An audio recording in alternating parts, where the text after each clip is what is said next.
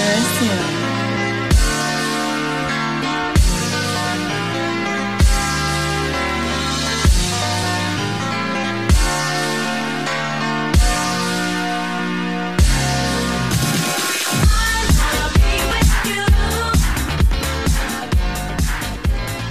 Pessoas bonitas! Sejam bem-vindos a mais um Quadro Quadro, aquele podcast gostoso de cultura pop japonesa audiovisual. Eu sou o Jean, vulgo que estou aqui com o Zé Veríssimo, Cagando uma regra bonita. Vitor Hugo, É. Eu esqueci o que eu ia falar.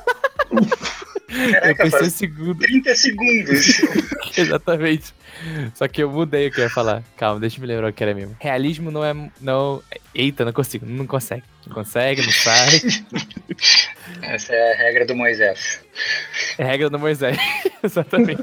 lembre-se, gente, o realismo eu esqueci. É isso mesmo. É o realismo é esquecido, essa é a regra. Mas então, nós viemos aqui falar sobre regras da puta que pariu. O que seria regras da puta que pariu? São regras estabelecidas de como se criticar alguma animação ou como você avalia que meio que aparece que vieram do nada, mas meio que de alguma forma se tornou consenso, tipo a regra dos três episódios. Aham. Regra dos três episódios. Aquela Seja é ruim, filler é ruim. Aham. Tal anime só fica melhor que. Só fica bom depois de tal arco. Sim, sim, são coisas que pessoas falam muito de consenso e às vezes, quando você para pra pensar, não faz muito sentido você aplicar isso pra tudo, ou também nem faz sentido o que elas estão falando em si. Exatamente. Aquela regra da toda generalização é burra. né? Não toda geração é burra porque é um argumento meio falacioso, mas nesse caso é.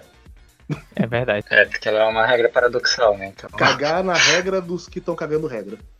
É, exatamente. É a cagação de regra da cagação de regra. Metalinguagem que chama. camadas. Mas, dito isso, Se tem camadas, é bom. dito Uhum. isso, eu queria saber, vocês pegam algum tipo de desses critérios pra avaliar alguma obra, alguma coisa assim? Não. Quando eu vou realmente avaliar uma obra, não, mas eu acho que com o passar do tempo a gente vai usando cada vez menos desse tipo de coisa, mas é, sei lá, eventualmente a gente se pega ainda falando alguma besteirinha que escape. Mas por, alguém, vocês já usaram a regra dos três episódios, por exemplo? Ah, eu acho que eu nunca usei de fato a regra de três episódios, mas é muito engraçado como, querendo ou não, alguns animes se adaptam para essa regra. É, recentemente eu tava vendo a temporada que saiu esse ano de The Promised Neverland e é muito assim. O episódio 1 e 2 são bem normais, aí no 3 tem uma um plot twist que muda tudo, aí você quer continuar vendo a partir daquilo. E a partir do episódio 3 ele vai ficando melhor, o ritmo dele vai melhorando, vai ficando mais divertido assistir. E parece que alguns estúdios ou diretores sabem que as pessoas fazem isso, então eles pensam os três primeiros episódios pra no terceiro ter esse gancho pra prender o público nele. Ah, eu não sei se isso é de fato alguma coisa gerada por causa de comunidades fazendo isso, ou se é uma coincidência que as pessoas perceberam e começaram a abraçar mais. Eu sinto que as pessoas começaram a falar muito sobre a regra dos três episódios, pelo menos eu vi muito, depois de 2011, quando saiu Madoka, porque Madoka teve aquele twist no terceiro episódio e mudou completamente a visão das pessoas. Mas dito isso, eu sinto que até em obras como Madoka, etc., se você odiou o episódio 1 e 2, você não vai gostar do 3, não- sacou? Não Sim. é. Não é uma coisa que realmente funciona, né? Não é, ah não, agora que teve esse twist do episódio 3 aqui, eu vou conseguir gostar daquela série. Não, se tu não tá gostando dos personagens ou da história, até aquele momento, não tem pra que você continuar se forçando até o episódio 3 de alguma obra. É, porque assim, eu entendo você achar que a obra é genérica, mas tem alguma coisinha que te chama atenção, e depois você receber um twist que mude sua opinião sobre a obra. Uhum. E às vezes até coisas ao contrário, de que começa bom, mas você vai ver que aquilo que tava bom, na verdade, não é tão bom assim. Que nem Darling the Franks. Uhum. Mas. Uhum. É, é curioso, porque eu sempre quando eu tô lembrando agora de obras, eu não lembro de nada que eu tenha desgostado e depois de três episódios eu comecei a gostar. Tudo que Hum, eu, eu já não tava não. gostando mesmo, eu continuei sem gostar. Sim, não tem nada A única coisa que acontece mesmo é como você disse, que de vez em quando tu tá gostando, aí ela vai numa decrescente depois de alguns episódios. Mas dito isso, tem a regra mais extrema que pessoas usam muito com animes longos, com muitos arcos tipo One Piece, que é aquela coisa que é sempre tem alguém que, quando vai querer recomendar One Piece pra alguém, fala: Ah, não, mas One Piece fica bom só em. Aí insira o arco que a pessoa gostou muito. É o arco que fez a pessoa gostar realmente de One Piece. É, então assim, tipo, isso varia até de: Ah, não, você vai gostar de One Piece depois do Shanks. Até, Uhum. ou, ah não, você vai gostar de One Piece quando chegar em Alabasta, que já é mais 180, já quase 150 capítulos. Ou a gente que é, É. super extremo. Ah, não, você só vai gostar de One Piece depois de Marineford.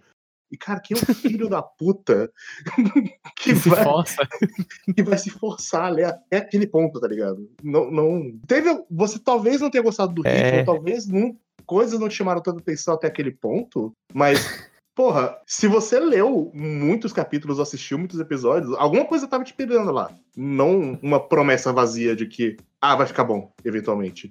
Sim. Tu dessa regra do de animes grandes como One Piece, também tem aquela, né, de Jojo, que Jojo só fica bom depois da parte 3, que é a que menos faz sentido. É, o Jojo eu normalmente só ouço as pessoas falando: ah, não gosto da parte 2, a, par... ah, a parte 1, a parte 1 é uma parte ruim, etc. Mas a partir da parte 2 fica show. O que em Jojo é mais ou menos entendível as pessoas fazerem esse tipo de regra, porque cada parte de Jojo é um estilo narrativo bem diferente, no fim das contas. Mas eu sinto que se você odiou a parte 1, você provavelmente não vai gostar muito da parte 2 e diante, porque muito de Jojo ainda é Jojo sempre. Jojo é Jojo. Muito bom.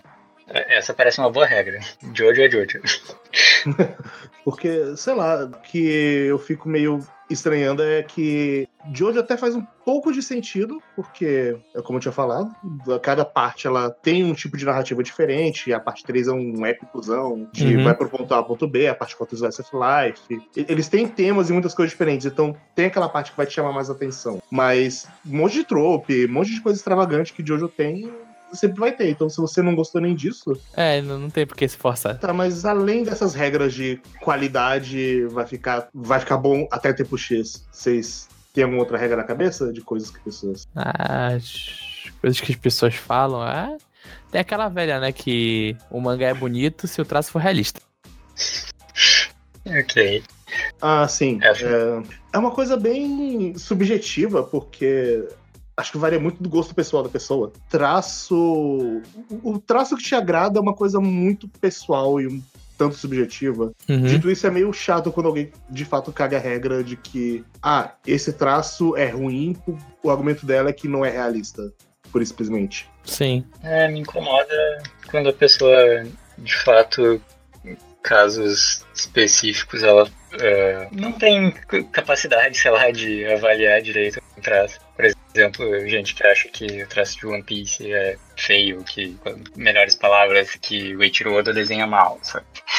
Ah, não, não desenha mal. É. Talvez não seja um Não. estilo que te agrade, mas. É, porque dependendo da escolha de palavras se torna algo mais objetivamente errado. Uhum. Desenhar mal é objetivamente É, é, errado. tipo, tem coisas que você vê que não eram pra estar naquelas proporções por realmente alguma falha, porque tá inconsistente com o que ele tava fazendo antes. Mas. É, mas geralmente, tipo, 99% dos casos, tipo, tem uma mudança, mas é porque ele vai mudando ao longo do tempo mesmo. Tipo, por exemplo, que falam muito sobre as mulheres que vão ficando com a cintura cada vez mais fina e com mais peitos e tal. É, isso aí é uma escolha artística, já não é que pensa do perfil. É. Mas sei lá, por exemplo, talvez valha pessoas reclamarem de que um monte de gente chega aqui no Kyojin tem a mesma cara.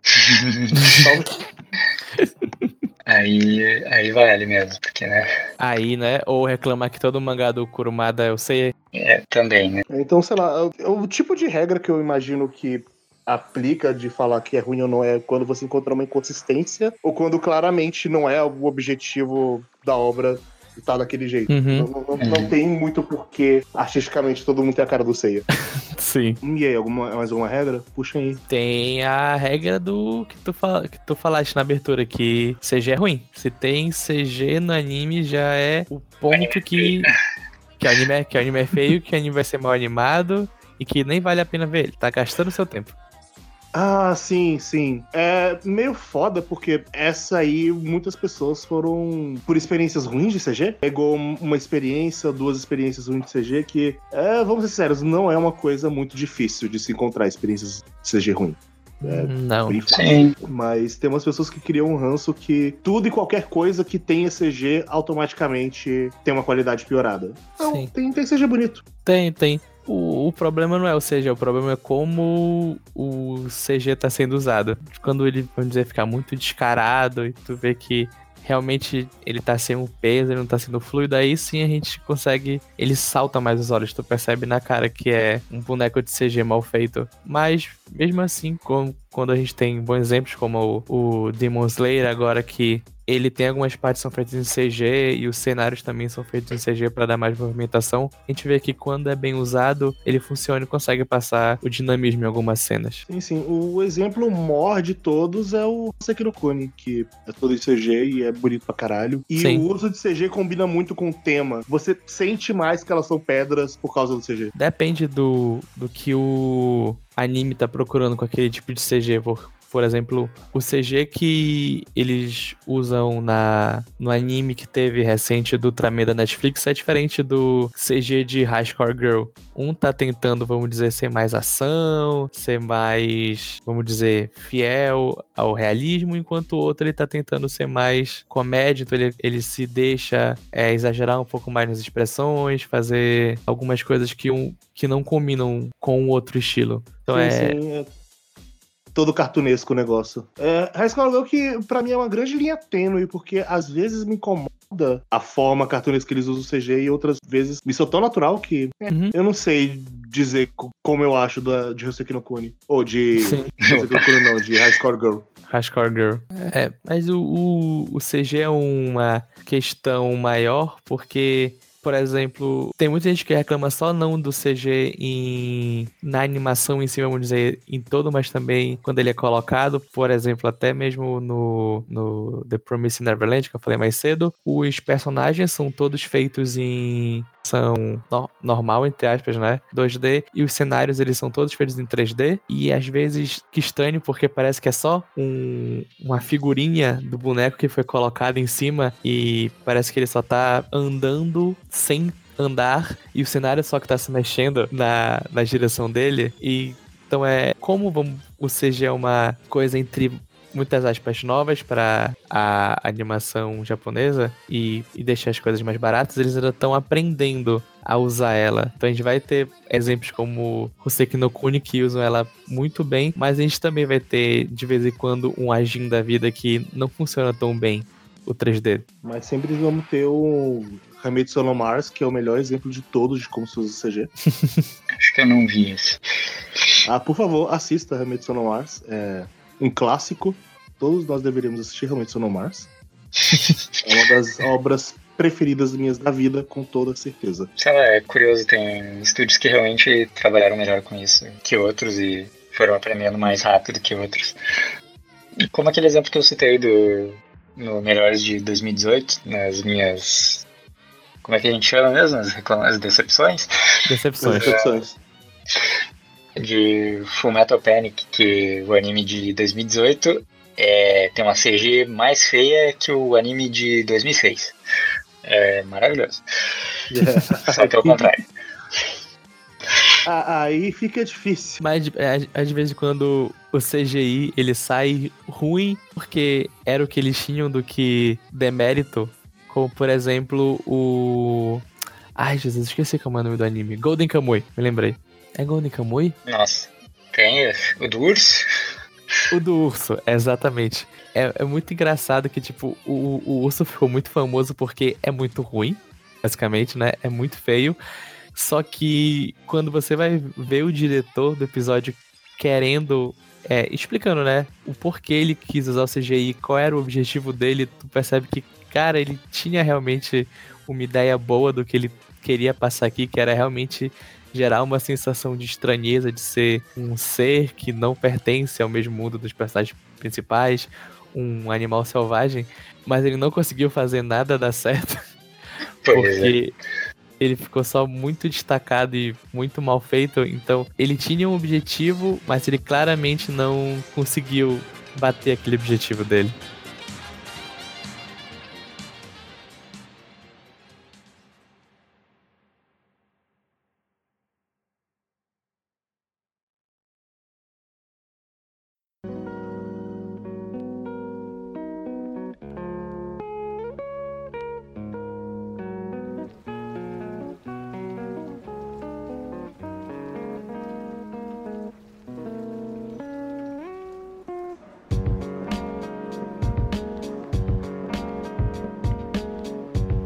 Falando em causar estranheza, e voltando um pouquinho ao, o assunto de ser realista e tudo mais, e esse nome de qualidade, uma coisa curiosa é que o anime do Akunohana, justamente uhum. por ele ser meio que realista demais, as pessoas começaram a chamar ele de feio. Ah, sim, o que é feito em, em rotoscopia, né?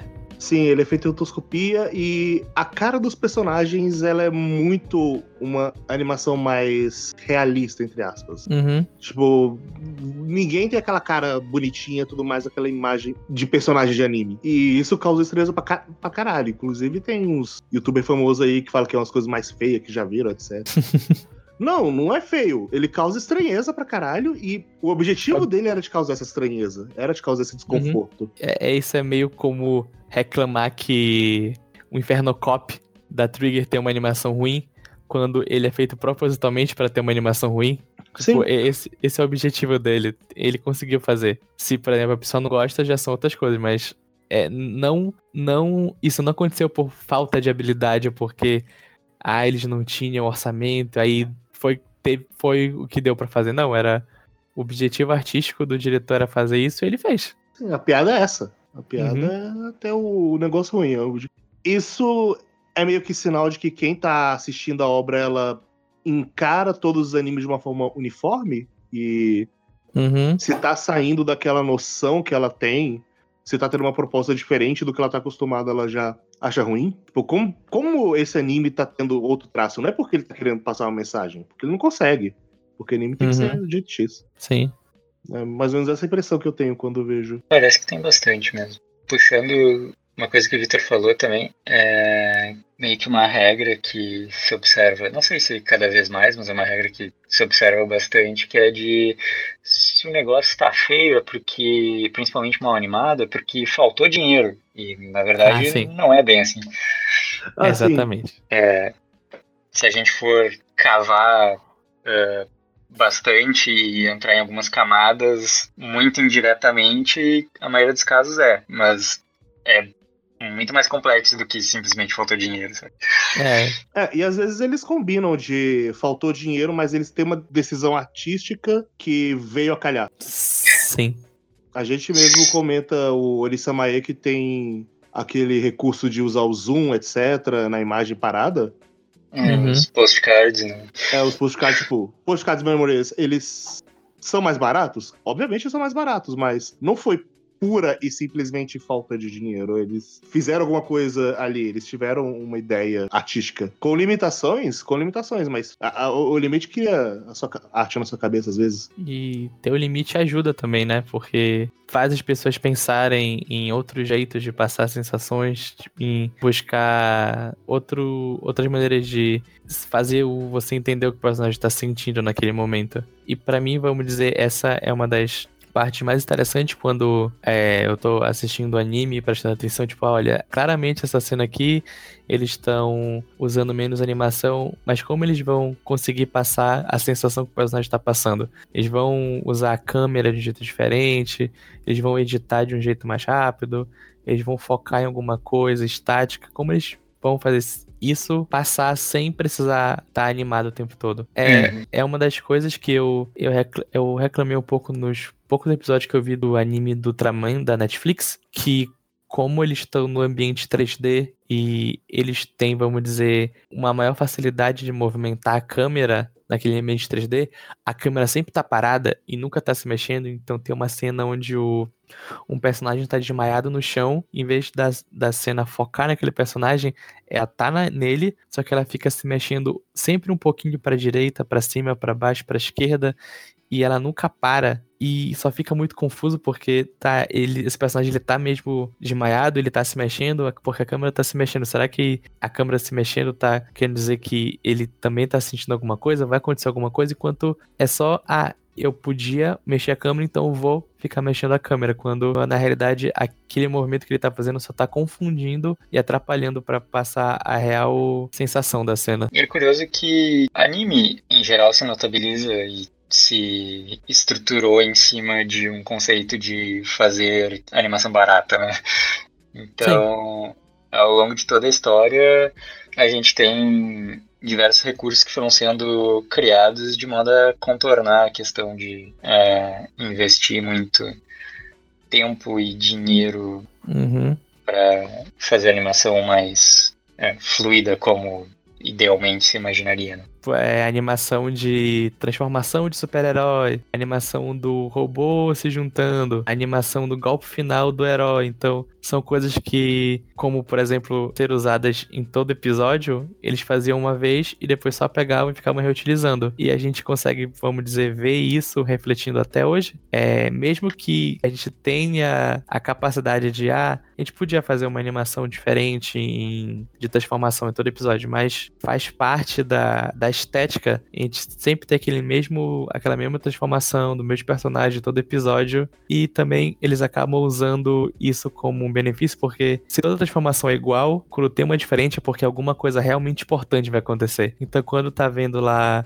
algum Shoujo, algum anime de robô gigante, quando tu vê que quando ele se alguma coisa da animação mudou, é porque vai acontecer alguma coisa importante naquela hora. Então é mais um exemplo de como essa economia também ajuda a história a ser contada. É, quem usa muito bem esse tipo de recurso é o Ikuhara. Ele muitas vezes coloca alguma coisa ritualística, alguma dança de transformação, alguma música ali que tá sempre recorrente em vários episódios, até que chega um momento que não tem mais. E uhum. muda totalmente o seu clima e percepção da obra quando aquilo para de acontecer. Outra regra que, agora indo mais pro lado dos animes, como a gente tá falando, é que o filler, ele é ruim. O filler não serve para nada. Ah, sim, filler é só enrolação, só tá, só tá acabando. Tem, sim. tem, eu gosto que essa regra é tão lugar comum, é tão difundida, que até gente que não entende o que é o conceito de filler fala que quando não gostou de alguma coisa ela é filler. Uhum. Gente que, tipo, não entende esse conceito de fato de que, ah, o filler é alguma coisa que não tem na obra original e é conteúdo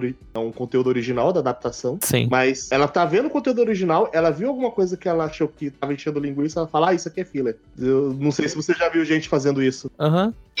Virou um termo comum. É, é um, virou um, meio que um termo de encheção de linguiça. Uhum. E às e... vezes as pessoas falam coisas que nem são encheção de linguiça, mas Sim. por não estar tá avançando o plot, elas consideram como uma encheção de linguiça. Uhum.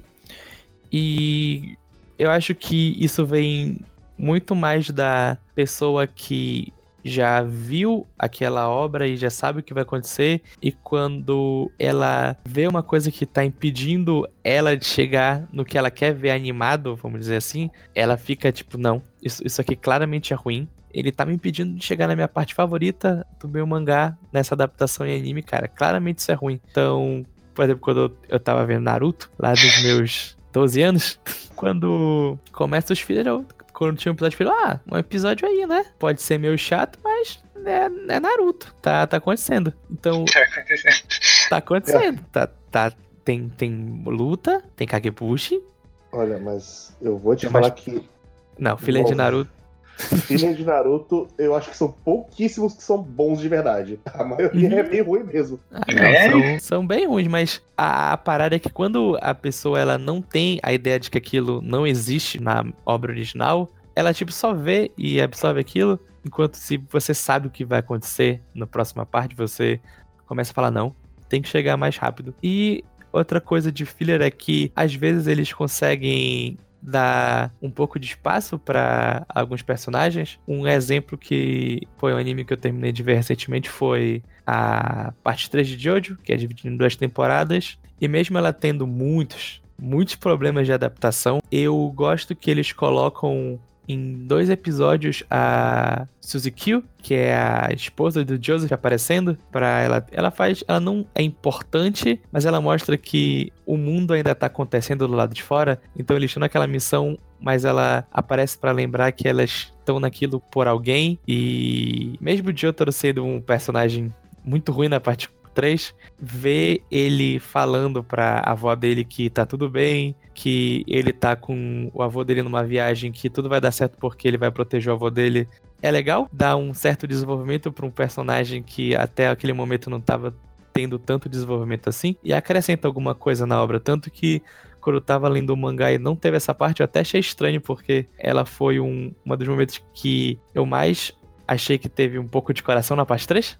Ah, sim. E e de vez em quando o filler pode servir para isso. E também de vez em quando o filler ele pode servir ah, o, o, diretor, ele quer contar uma história com aqueles personagens e ele tem que ele faz aquilo. E de vez em quando a história é boa, de vez em quando não é. E eu acho que isso é divertido ver outras pessoas sem ser o autor original brincando com aqueles personagens. Um exemplo que eu gosto muito é o filme do One Piece, o sexto filme que é do Hosoda, que é o diretor de Summer Wars, Wolf Children, Bakemono no Ko, que ele pega aqueles personagens do One Piece, começa a brincar com eles, então, ah, eu vou fazer a minha história, a minha história vai ser assim, vai ser um mistério. E é um filme dele, mas é com os personagens do One Piece. E é muito divertido ver outro, outra pessoa sem ser o Oda usando aqueles personagens e colocando a sua característica de direção e de escrita neles. Esse filme é muito bom e é muito louco. Esse, esse filme é muito bom e é muito louco mesmo. É, eu não vi esse filme, mas eu quero ver um dia. Eu. Só, eu preciso estar a par de One Piece pra ver. Hum, acho é. que. É depois de Alabasta. Se tu já terminou Alabasta, tu pode ver ele. Nem, ah, nem precisa então... de tudo isso. Se tu tiver um pouco do conceito dos personagens, já é suficiente. É. Ah, nossa. Se, se, se tu então... souber quem é a Robin, se tu souber quem é o pessoalzinho original, mais o Chopper e a Robin, você consegue ler, ver o filme de boa. Ah, então bem de boa. Ah, assim, de boa entre aspas, porque a Robin aparece bons capítulos depois, então não dá pra uhum. pular de cabeça direto, mas. Não. Em comparação ao que já tem. Uhum. Mas é. O... Acho que um outro exemplo de coisas que eu acho que se beneficiam com filler é Guerreiras Mágicas de Re-Earth, que apesar de eu não lembrar tão bem das coisas, o, eu só vi na infância e tudo mais, mas eu lembro de que o Kei criança aproveitou muito mais o anime do que o mangá, porque o anime parecia que dava muito mais tempo para as coisas acontecerem. Então. Eu acho que isso pode ser alguma coisa de adaptação da Clamp, porque eu também sinto isso um pouco com o anime de Sakura. Ele adiciona coisas, adiciona cartas, adiciona é, plot de personagem que, para mim, funcionam muito melhor do que no mangá. Ah, sim. É porque eu não lembro como é era o mangá de Sakura, mas ele era a ritmo de cocaína, que nem Hey Earth? Hum? Não, mas ele é muito mais direto ao ponto. Tem menos cartas, uhum. tem menos, vamos dizer, plots secundários dos amiguinhos da Sakura e vai do ponto A ao ponto B muito rápido. Sim, é, mesmo assim, uma... ele mais safadeza. É, mas mesmo assim o mangá é meio arrastado, ele é meio cansativo, enquanto o anime também. O, o Vitor, quando viu o anime, sempre falava: Não, isso aqui é maneiro, pô. Tá, os episódios vão rápido, as cartas são legais de ver. É, talvez seja parte do estilo delas, pelo menos naquela época, mais ou menos, de ir bem mais direto ao ponto do que. Porque eu lembro que Toca Babylon também é bem direto ao ponto nas coisas que ele vai. Ele não perde tempo. Mas, eh, e outro exemplo que acho que esse é um óbvio que eu sempre vivo citando é Sailor Moon. Uhum. Eu acho que uma das melhores coisas de Sailor Moon é justamente os fillers, porque o Ikuhara ele fez quase tudo que a gente lembra de Sailor Moon com carinho, com anime, foi do Ikuhara. Uhum. Os é... arcos que. Os arcos filhas do Ikuhara são bons arcos, eles desenvolvem bem as personagens, a relação, eles têm coisas legais do, na direção. É tipo, tudo que eu lembro com carinho de Sailor Moon quando eu vou pesquisar era por causa dos fillers, basicamente. Incrível. E, e, é engraçado porque eu acho meio absurdo quando as pessoas falam de ah, eu quero ver Sailor Moon sem fillers. O bom do Sailor Moon Crystal é porque não tem fillers. Eu tipo, cara, mas... Já começa errado falando bem de Sailor Moon Crystal. Aí é, tipo, tem. É, é, é meio foda esse preciosismo com a obra original.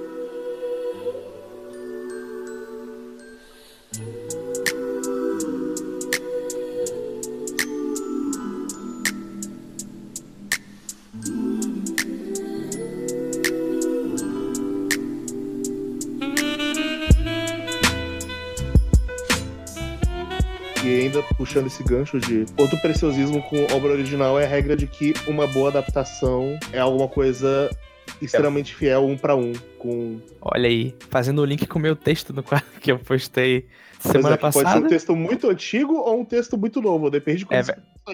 Exatamente. Mas linkando com o texto é. É o.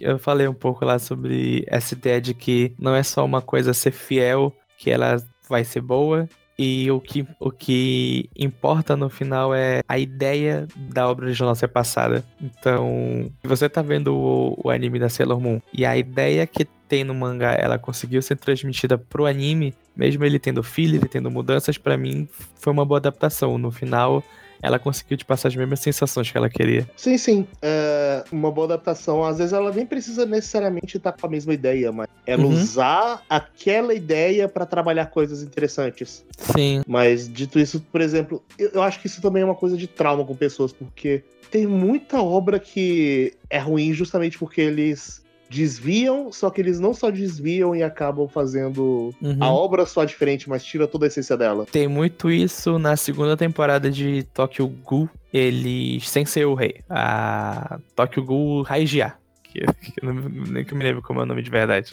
Que, que eles pegam o, o final do, da primeira temporada, que é lá pro volume 7 do mangá, e eles falam: e se, em vez do Kaneki vir pra cá, ele fosse pro extremo oposto? Em vez dele continuando um herói, ele virasse um vilão, ele fosse pro time dos vilões. E é muito engraçado porque no final ele chega no mesmo ponto do final do mangá. Então aquilo não serve pra nada, porque acontece a mesma coisa Aham. mas Nossa. acontece de um jeito diferente e que não faz sentido com tudo que tinha acontecido antes, então é só muito perdido. E você só fica, tá, por que ele fez isso? Tanto que da primeira vez que eu tava vendo e eu não sabia que ia ter essa mudança, eu, eu tava vendo, ah, agora ele vai fazer isso. Aí ele, não, eu vou pro extremo oposto. Sendo que tudo antes desse- dessa minha escolha pro extremo oposto foi igual pra eu ir pra esse lado aqui. Aí, tipo, é esse tipo de mudança que é tipo, vamos mudar por mudar, não vamos mudar com um objetivo pra tentar contar outra história. Vamos só polemizar. Um exemplo que eu lembro, que acho que foi o mais recente, de que eu bateu muito a discrepância pra mim, foi o Zetman. Zetman, ele. Quando eu assisti o primeiro episódio, ele teve tantas decisões diferentes, mas tantas decisões diferentes, que me parecia que tudo que o mangá tinha construído ele tava indo pra uma direção bem diferente e não necessariamente eu tava achando que ia pra uma direção boa, mas tava mais pra um. pa- pa- Parecia só mais um clichêzão. Uhum. Virou uma coisa mais um, um- drama mais clichê que não tinha muita necessidade de ser aquele drama clichê. Eles Sim. pareciam que queriam dramatizar mais as coisas. E ao querer dramatizar mais as coisas, eles simplesmente mudaram muitas coisas pra mudar o peso delas, mas pelo menos quando eu tinha visto não funcionou nem um pouco, eu dropei logo no primeiro episódio. Não Uhum. segui a regra dos três episódios. Eu acho que outra regra, regra, né, que tinha. Eu não vejo tanto agora, mas tinha muito quando eu comecei a ver anime, era que. Não, não, calma. Você entrou anime- na- nesse mundo de animes agora, então você tem que ver esses animes aqui, aí você pode falar de verdade que você gosta de anime.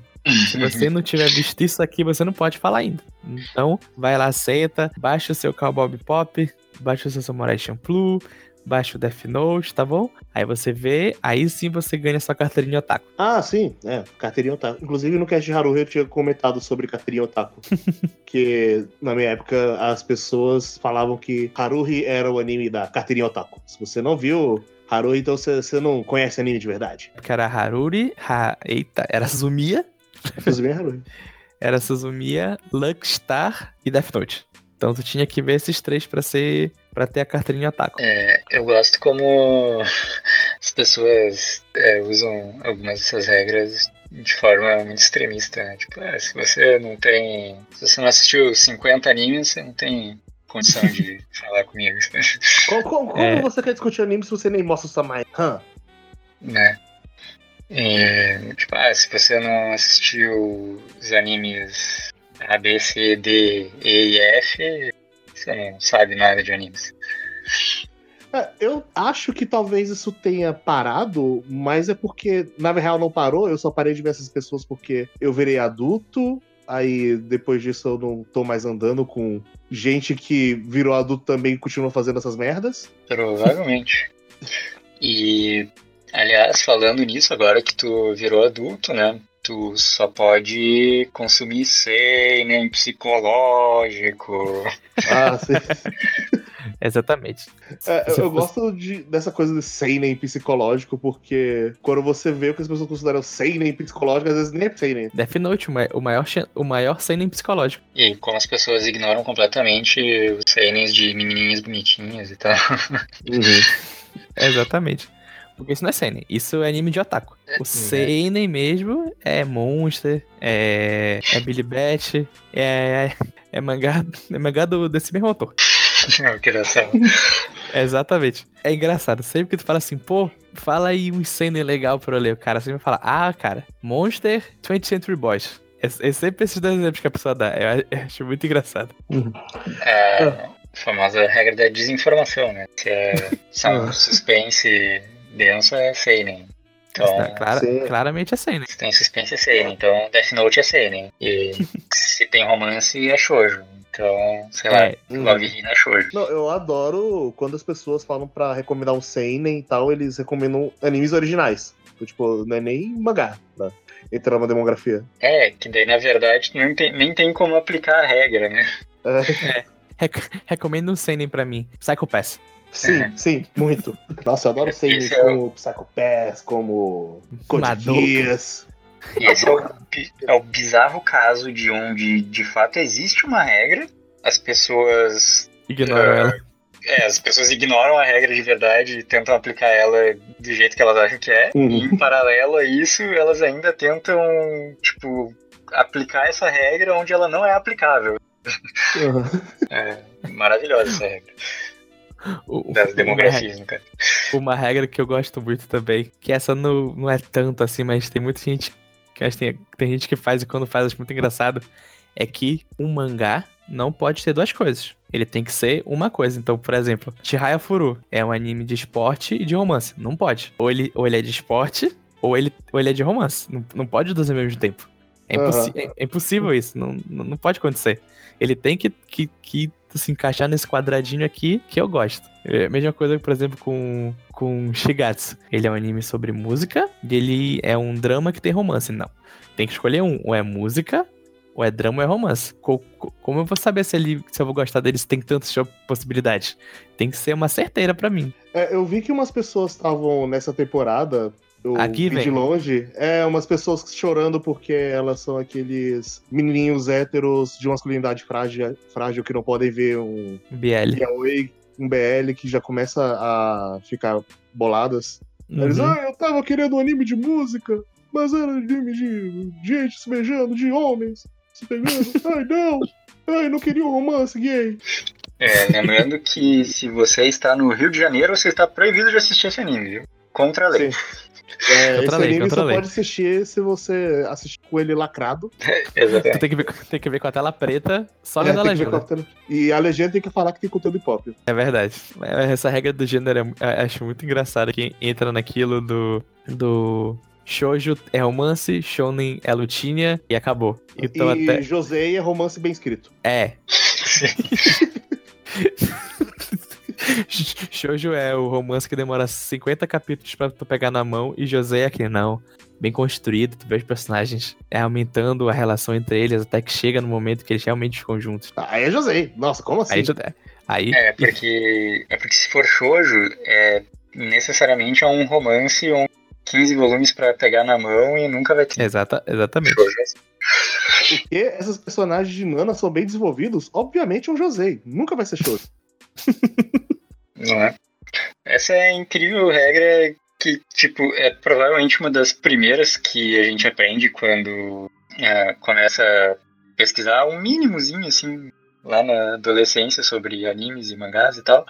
E, incrivelmente, um absurdo a quantidade de pessoas que aprende errado e continua insistindo no erro Uhum. por anos, sabe?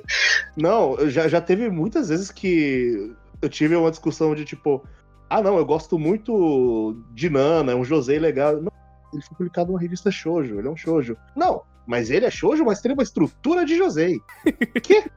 E aí entra um outro problema que é tipo assim, ok, essa é uma regra que existe, mas ela nem é tão importante, sabe? Tem um peso Sim. enorme pra essa regra das demografias. Quando a pessoa não gostou de um Josei, ela queria falar que era shoujo. Isso já Aham. É, eu lembro de uma pessoa que ela foi ler Bitter Virgin, aí ela achou que não foi bem desenvolvida as coisas e tudo mais. Ele, ah, é um shoujo, não é um Josei. Ah, Não, é, é um Josei. Eu, eu acho muito engraçada essa, essa discussão do, de, do pessoal que transforma é, demografia em, um- em um gênero, porque ela só funciona porque é uma palavra em japonês. Porque, se- porque se você traduzir para inglês e falar, ah, eu gosto muito de filmes é, de censura 12 anos. Tipo, o, que, o que que é um filme 12 anos? Tipo, tem todo esse espectro de filmes que, que caem nessa, nessa classificação indicativa de 12 anos. Tipo, ah, não, eu gosto de filmes que são classificação indicativa 16 anos. Tem todos esses filmes aqui diferentes que são 16 anos. Mas como é uma palavra em japonês e, tipo, a, a maioria, entre muitas aspas, dos mangás que saem nessa revista que tem shounen na capa são de lutinha, então claramente shounen é lutinha. É A com A, B com B, pronto. Cara, imagina um mundo alternativo onde as pessoas usam demografia de jogos. Elas falam, ah, eu só jogo jogo T, jo- jogo T, eu só jogo jogo M de Jogo- Eu só jogo o jogo M mais 18. E é mais curioso ainda que tá cada vez mais forte isso, mas já vem de décadas que mesmo tipo nunca teve a ver com ou tá, talvez muito nos primórdios sim, mas tipo desde muito cedo já não tinha tanto a ver com a densidade das obras, com a é, com o gênero de verdade das obras, com a demografia, mas cada vez tem menos isso e hoje em dia, já há algumas décadas também, mesmo a questão demográfica não se aplica tanto, sabe? É só uma Uhum. questão Sim, de sim, sim. é, caras engravatados bolando Achando- um público-alvo principal, mas que às vezes nem se aplica, mas tá tudo bem, sabe? É, tipo, aquela, aquela mesma coisa. Ah, One Piece claramente é lido por mais homens do que mulheres, porque ele sai na Shonen Jump, aí tu vai ver lá o gráfico de demografia, tu vê que acho que o número de mulheres é um pouco maior do que o número de homens. Então, Sim, ele oscila, tipo, bem próximo do meio a meio sempre e já faz uns bons anos, eu acho que consecutivos, que tá com um pouco mais de mulheres. assim. Peraí, você tá falando que One Piece é shoujo? Exatamente. Exatamente. E, e outra coisa que vem desse, dessa parada da demografia é a pessoa querendo mudar a palavra, a, a própria demografia. Então, calma. Eu, eu gosto de shonen, mas eu cresci. Então agora eu só vou ver Dark Shonen, que são shonenzinhos. Quem fala? Tem. Cara, eu nunca vi esse Tem. termo. Caralho, Meu tem Deus. muito Dark Shonen. Tipo, não, é o shonen, só que ele é um pouquinho mais pesado e tem umas coisas mais eds. Então ele é feito pra aquela galerinha que, que tá muito. tá muito velho pro, show, pro shonen. Não, peraí, não então tá você, tão- você tá falando então que esse Dark Shonen, é, o público-alvo são pessoas de 14 anos. É, exatamente. São as pessoas de 14 anos que querem parecer que tem 18. Não, porque eu gosto muito de Dark Shonen. Cara, eu nunca ouvi Dark Shonen. Eu, Eu já- tô chocado com a ideia de que existe alguém que usa o conceito de Dark Shonen. Tem Dark Shoujo? Pô, deve ter. Se a gente Eu procurar, quero- a gente eu quero acha. saber quais são os grandes Dark Shoujo. Dark e marrom shoujo.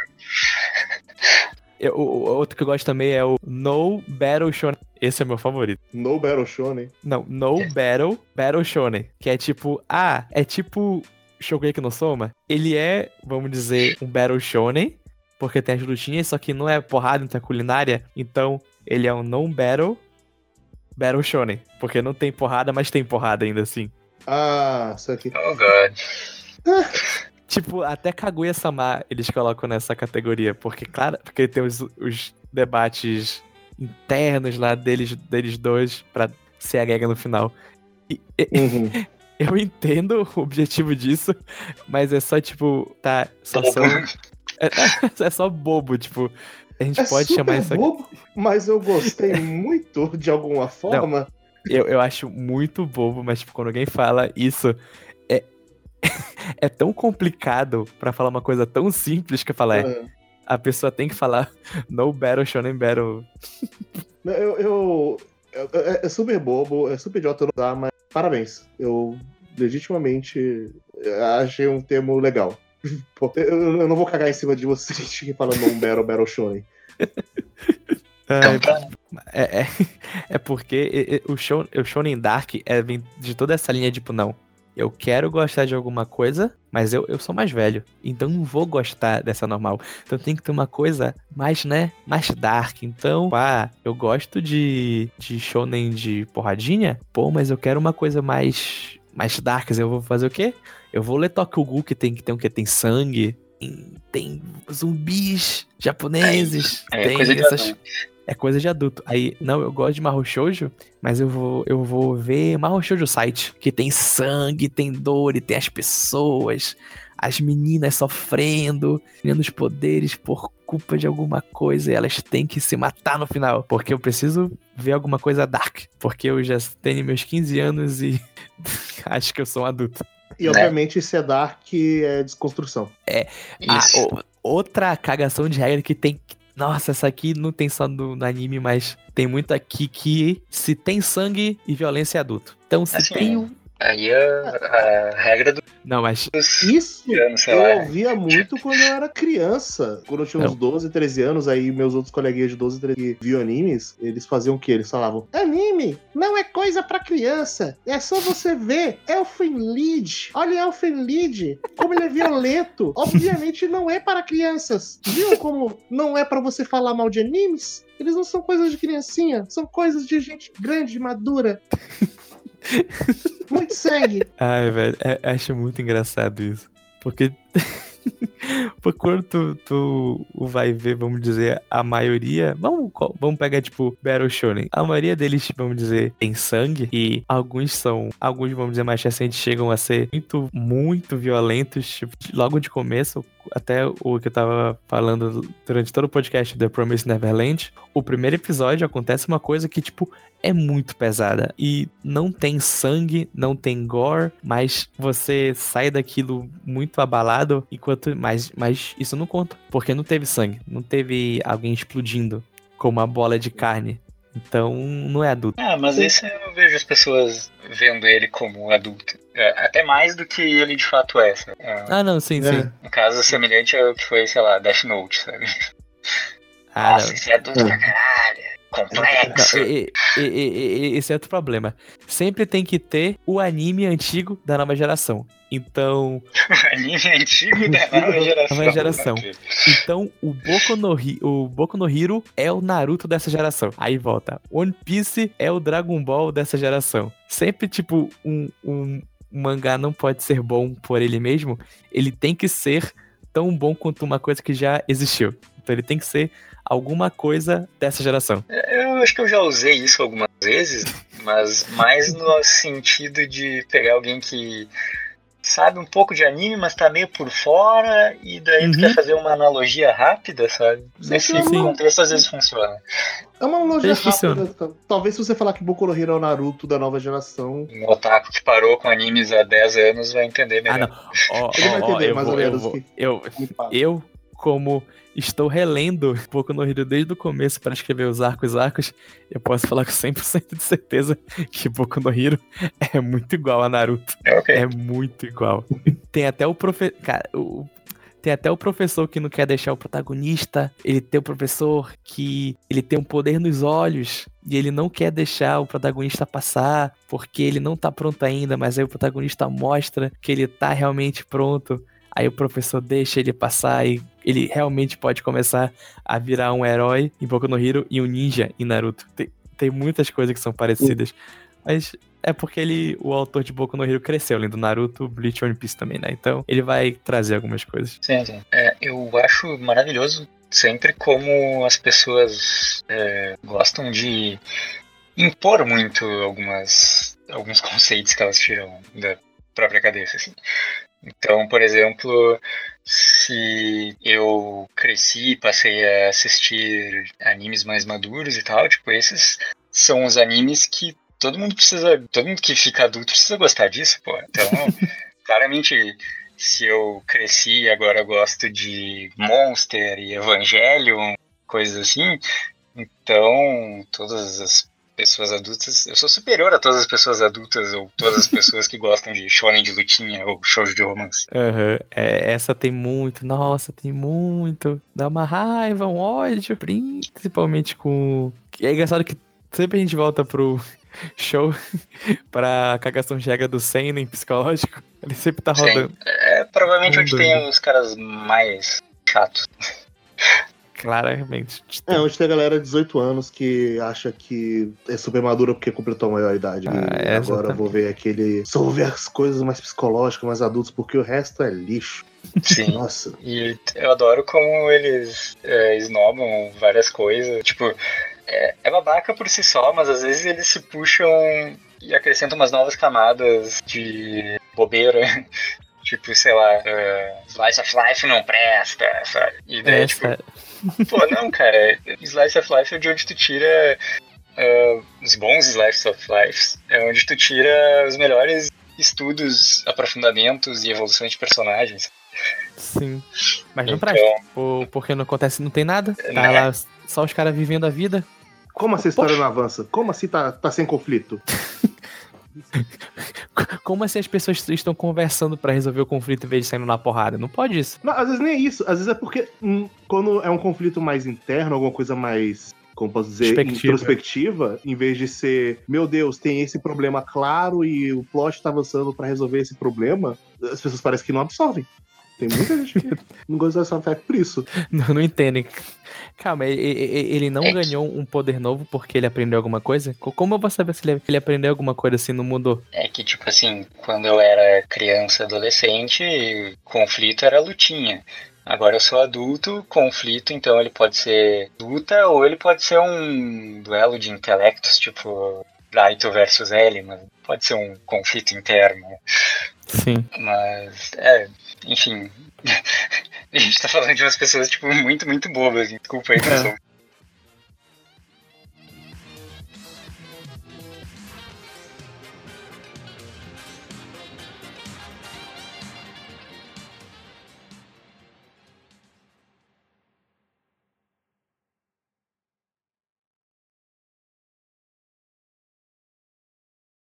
Agora eu, eu, vou, eu, vou, eu vou abrir a polêmica aqui, as porteiras, as porteiras da discórdia, porque é uma coisa que eu entendo muito bem de onde vem, principalmente porque os mais famosos, os que anda chegando ultimamente e tá tendo destaque, eu ou não me interessei ou eu não gostei, mas Isekai é bem mais amplo do que as pessoas imaginam na real. É, é, é ao mesmo tempo bem mais amplo no sentido das histórias que eles contam, que é provavelmente o que tu quer dizer, e ao mesmo tempo ele é muito mais restrito em termos de só tem Isekai hoje em dia. É.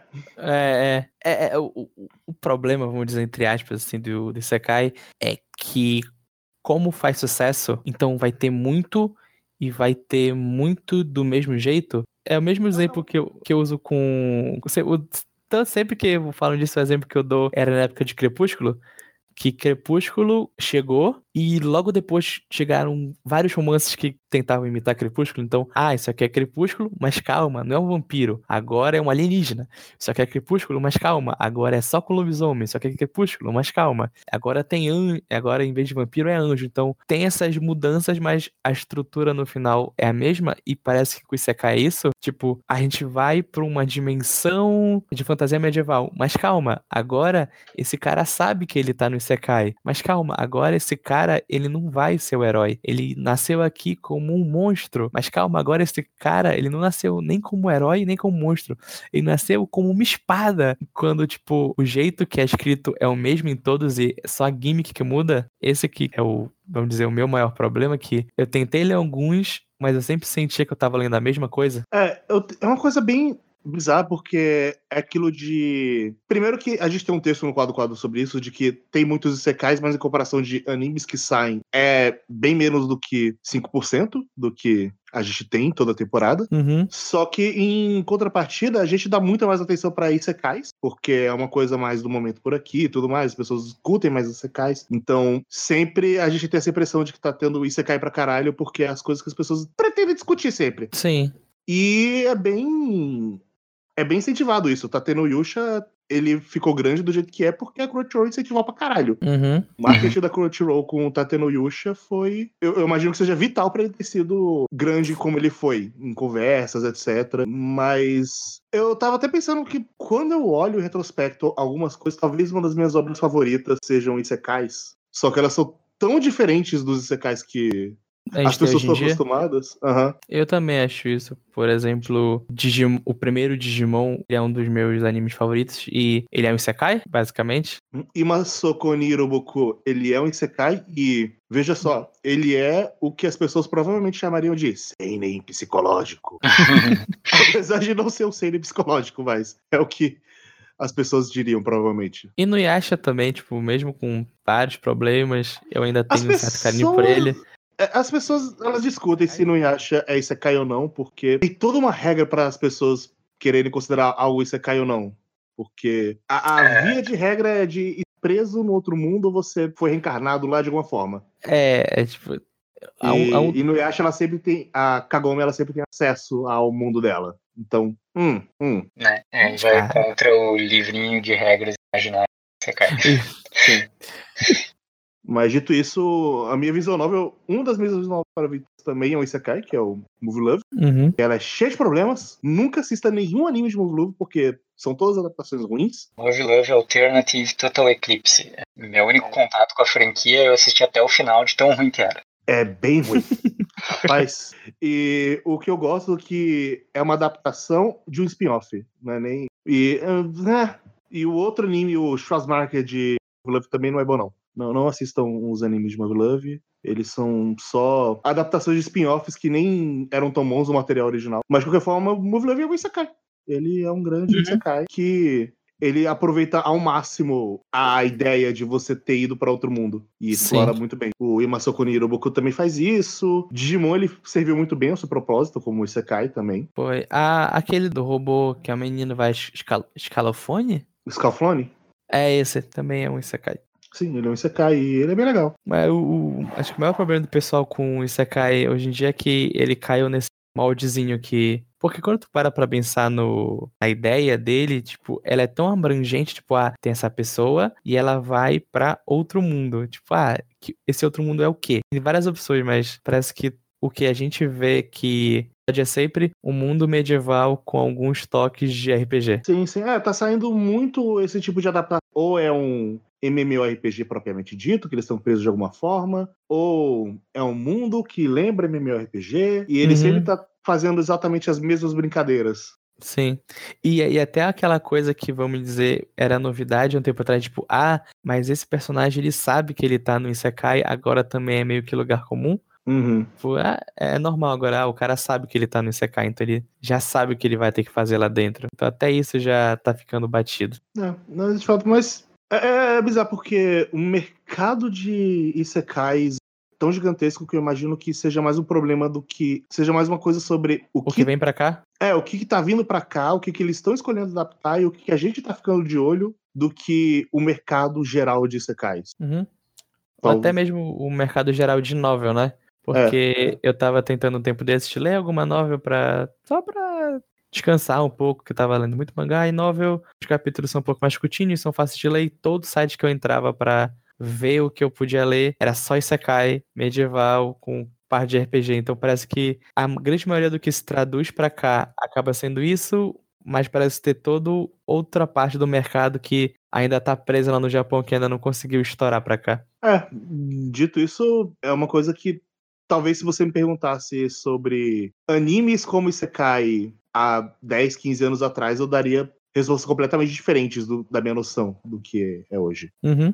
Isso também vale para Light Novel. É, as referências que você tinha em Light Novel em 2007, 2008, 2009 era Kino no Tabi, era Spice and Wolf, eram Ia? Naquela época. Coisa- Cara, ué.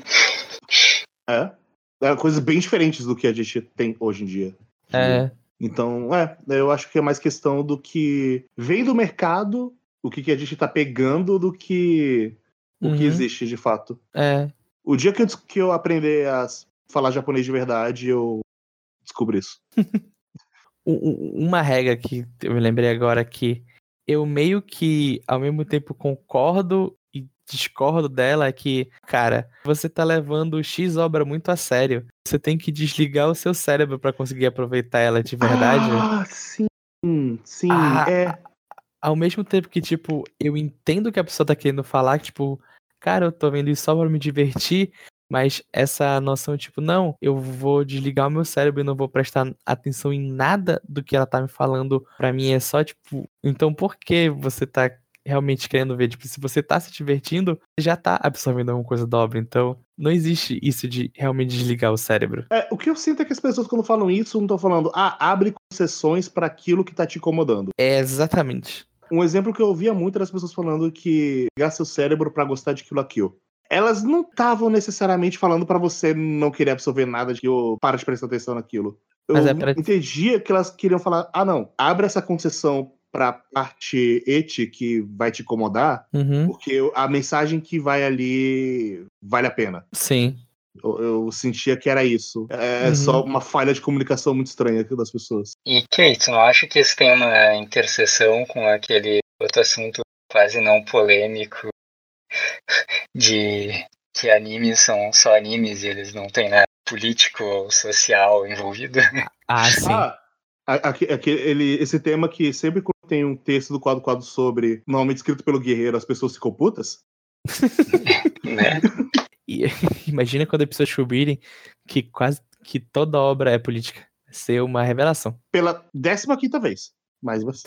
Ai, é- Eu sempre achei muito engraçado isso. Tipo, não, essa obra não é política. Ela, ela não tá querendo. Eu sei que tá enxergando demais. Tipo, al- alguém escreveu aquilo. Alguém tava querendo passar alguma mensagem com aquilo. Pode ser uma mensagem positiva ou negativa, mas aquela pessoa tá tentando passar aquilo. E a partir do momento disso, aquela obra já virou uma obra política. Então não tem isso de, tipo, não, essa obra não é política. Não, não podemos analisar, ela mais profundamente. Ah, é, é muito variável, muito subjetivo, mas é aquilo que eu sempre falo: de, cara, se você não quer prestar muita atenção no que ele tá querendo dizer e tudo mais, tá tudo bem. Eu não presto atenção em coisas que eu consumo também, algumas. Eu, Uhum. eu, eu li o Helsing, eu li o Helsing, eu procurei alguma mensagem? Não procurei.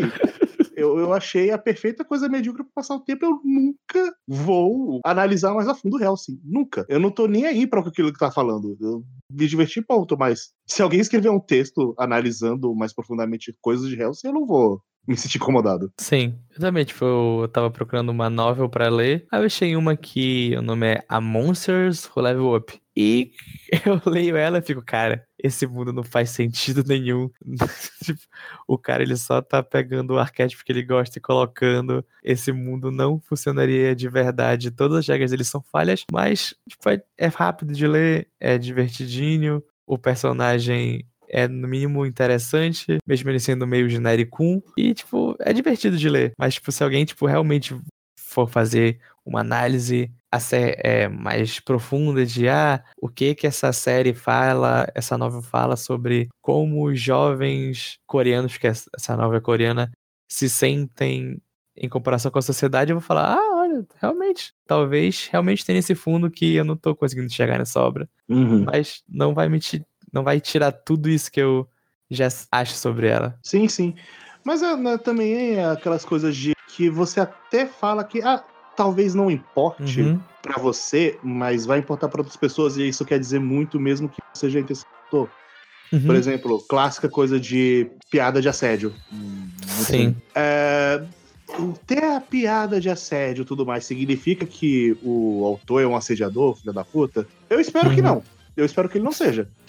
Eu- e normalmente eu acredito que não. Mas isso reflete muito a visão que as pessoas têm do que vai ser engraçado ou não. Isso tem muito uma mensagem do que se perpetua, do que, que ele, o autor acha que tem mais importância ou não em certas questões. Então, tipo, tem alguma mensagem ali. Você pode Sim. não se importar com ela, mas. Mas Aí, tem, né? Então, sei lá, sempre quando tem uma piada com o Meliodas abusando da. Qual é o nome da Elizabeth. pessoa? Da Elizabeth, cara, é, ele, ele claramente tá colocando ali com um objetivo. E o objetivo normalmente é humor. Mas o Uhum. que, que você dá pra tirar quando tem esse tipo de humor? Quando essa coisa que muita gente leva muito a sério, que é uma pauta séria pra muitas pessoas, essa é uma piada. Sim. E é incrível o quanto a incomodação das pessoas e uma análise dessas questões políticas e de mensagem e tudo mais incomoda muita gente. né? É bizarro. isso. Sim. É porque é aquela coisa de que tá cutucando uma ferida que a pessoa não queria. É. Eu não sei, tem gente que. Enfim, eu, eu fujo muitas vezes de comentários. Às vezes parece que é só as pessoas têm tanta preguiça, sabe? De pensar. Que daí elas só querem que, tipo, é, então, se você não gostou, só não assiste, não precisa zoar o meu anime. É, é exatamente. É, é, as pessoas parecem que elas também sentem que se você não gostar de algo, você quer que ela deixe de assistir automaticamente, alguma coisa assim. É, isso é É. muito refletido tanto naquele meu texto de Gob Slayer quanto o texto do Guerreiro de Tateno Yusha, Uhum. que muita gente falou coisas tipo, ah, você quer censurar a obra, você quer que a obra deixe de existir, você tá Uhum. torcendo pra que não exista uma próxima temporada. Não, eu não, não quero censurar Gob Slayer. Eu não, não- não- É. eu, eu não, eu não tô sendo um ativista, eu não tô tentando me comunicar com políticos no Japão pra eles censurarem Censura. Goblin Slayer. Eu, eu não- quero falar pras pessoas não assistirem Goblin Slayer. Eu só falei que eu acho ele problemático. Acho aquelas cenas problemáticas e é uma coisa que, porra, pelo menos pensa no que você tá, tá vendo. Você pode gostar de Goblin Slayer, você pode gostar de Tateno Yusha, mas pensa no que você tá assistindo. Uhum. Você pode até discordar pra caralho do, da minha visão do negócio, mas se você tá pensando no que você tá assistindo, tá ótimo. Se você pensou e chegou nessa conclusão, é, É. melhor do que você simplesmente falar, ah, não, não, não, não. Por mais que, por mais que em alguns casos me doa, mas se a pessoa tem consciência do que ela tá vendo, ela decide relevar os problemas e gostar mesmo assim, tudo bem, sabe? Ah, é, tipo, não, não dá pra forçar ela. Sim, Isso. em alguns casos dói. Em alguns casos dói saber, tipo, quando é alguma coisa que me ofende pessoalmente e eu acho horrível, mas a pessoa não acha e entende e vai mesmo assim, é, é, é, eu não posso fazer nada.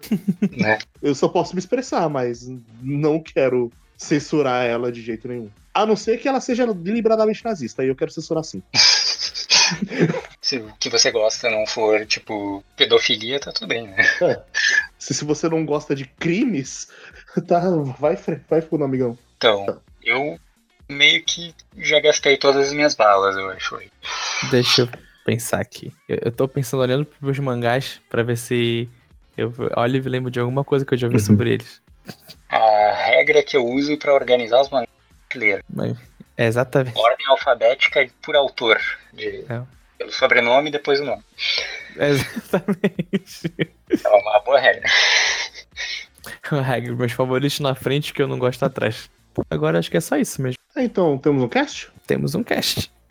Temos um cast. Então é isso aí. É, a gente cagou bastante em cima de outras cagações de regras. A gente fez uma Uhum. meta cagada aqui.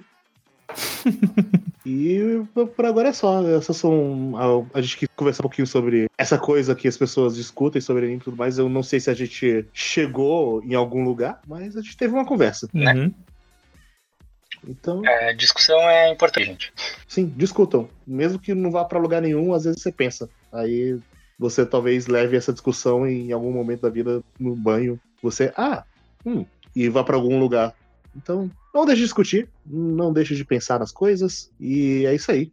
Beijão. Beijo, gente. E tchau, tchau! Falou. Tchau. Two, three, and four. Count what you have now. Don't count what you don't have.